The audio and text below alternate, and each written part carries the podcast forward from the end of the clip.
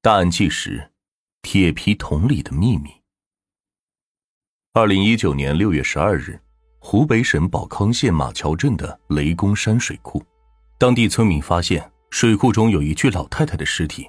因为水库里曾经发生过老人失足落水的案件，一开始警方只是把这些案件定性为意外事故。后来在水库中又发现了一具年轻女性的尸体，经过警方的调查，发现这两具尸体竟然是母女关系。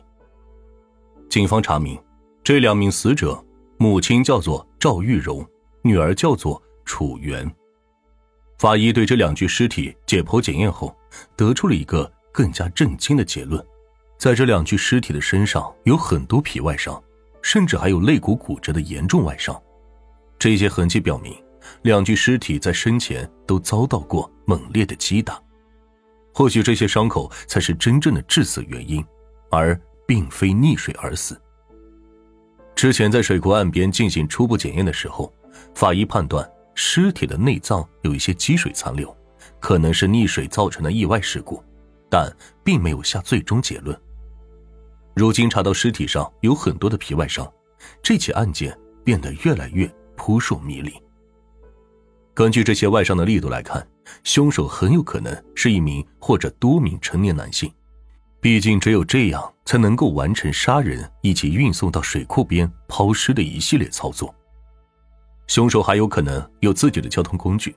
有条件在夜间将尸体转运到水库进行抛尸。法医在解剖检验时发现，母亲赵玉荣的身体并不好，患有白内障，视力是很弱的。自己一个人走到那么远的水库边散步，几乎是不可能的事情。再加上赵玉荣身上有关节炎，平时出去散步都不能走太远，需要坐下来让腿部得到休息。综合以上的种种疑点，法医得出了最终结论。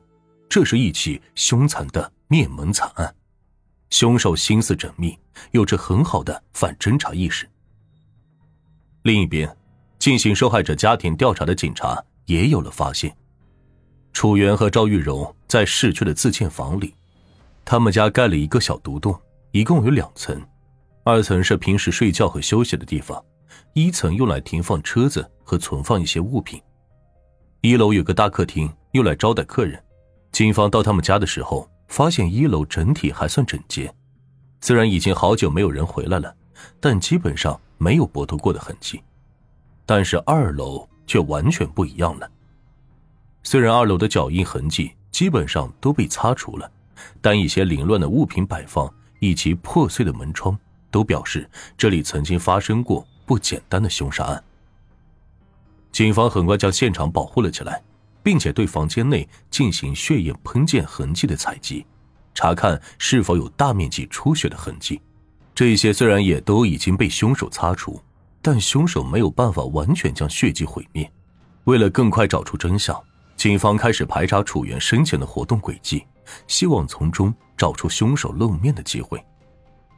警方查看了附近店铺的监控，发现赵玉荣平时外出并不多，而楚源外出会比较多。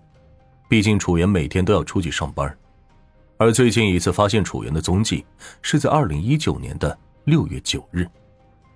当时楚源被附近一家药店的门口监控所拍到，监控画面中楚源正在打电话。于是警方对楚源的通话记录进行了调查，找到了这最后一通电话，是打给了一个叫做杨小健的人。这个杨小健呢，是一家手机维修店的老板。他在当地开了一家小店铺，虽然能称之为老板，但手底下却并没有员工。店面里边都是他自己在忙碌，修手机和办理业务都只是杨小健一个人包揽。杨小健和楚源互相认识，两个人是生意上面的合作伙伴。楚源是一个信用卡的地推人员，而杨小健平时也会接一些有关信用卡的业务，因此两人平时会有些合作。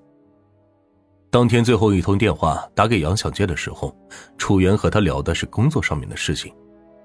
面对警方上门询问，一开始杨小健比较慌张，毕竟自己被卷入了一起凶杀案中。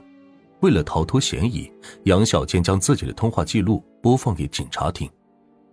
杨小健有这样一个习惯，无论和谁通话，都会习惯性的按下录音按键。毕竟很多顾客会打电话来咨询业务和买东西，只有将通话记录下来，才能保证双方的交易不会出现差错。警方经过调查，暂时排除了杨小建的嫌疑，因为杨小建和楚源当天聊的都是工作上的问题，而且两个人这些天并没有见面。在案发的那段时间，杨小建也有不在场的证明。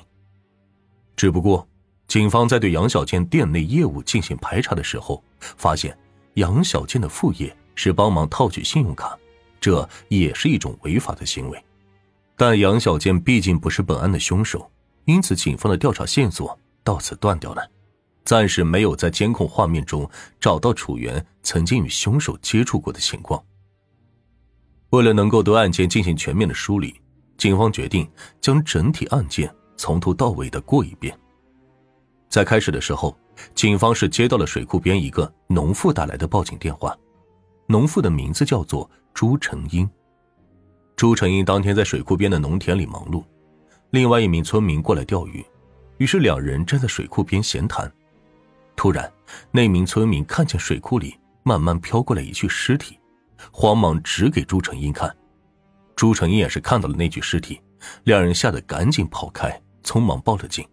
警方来到现场后，将尸体打捞了上来，并且查清楚尸体的真实身份是赵玉荣。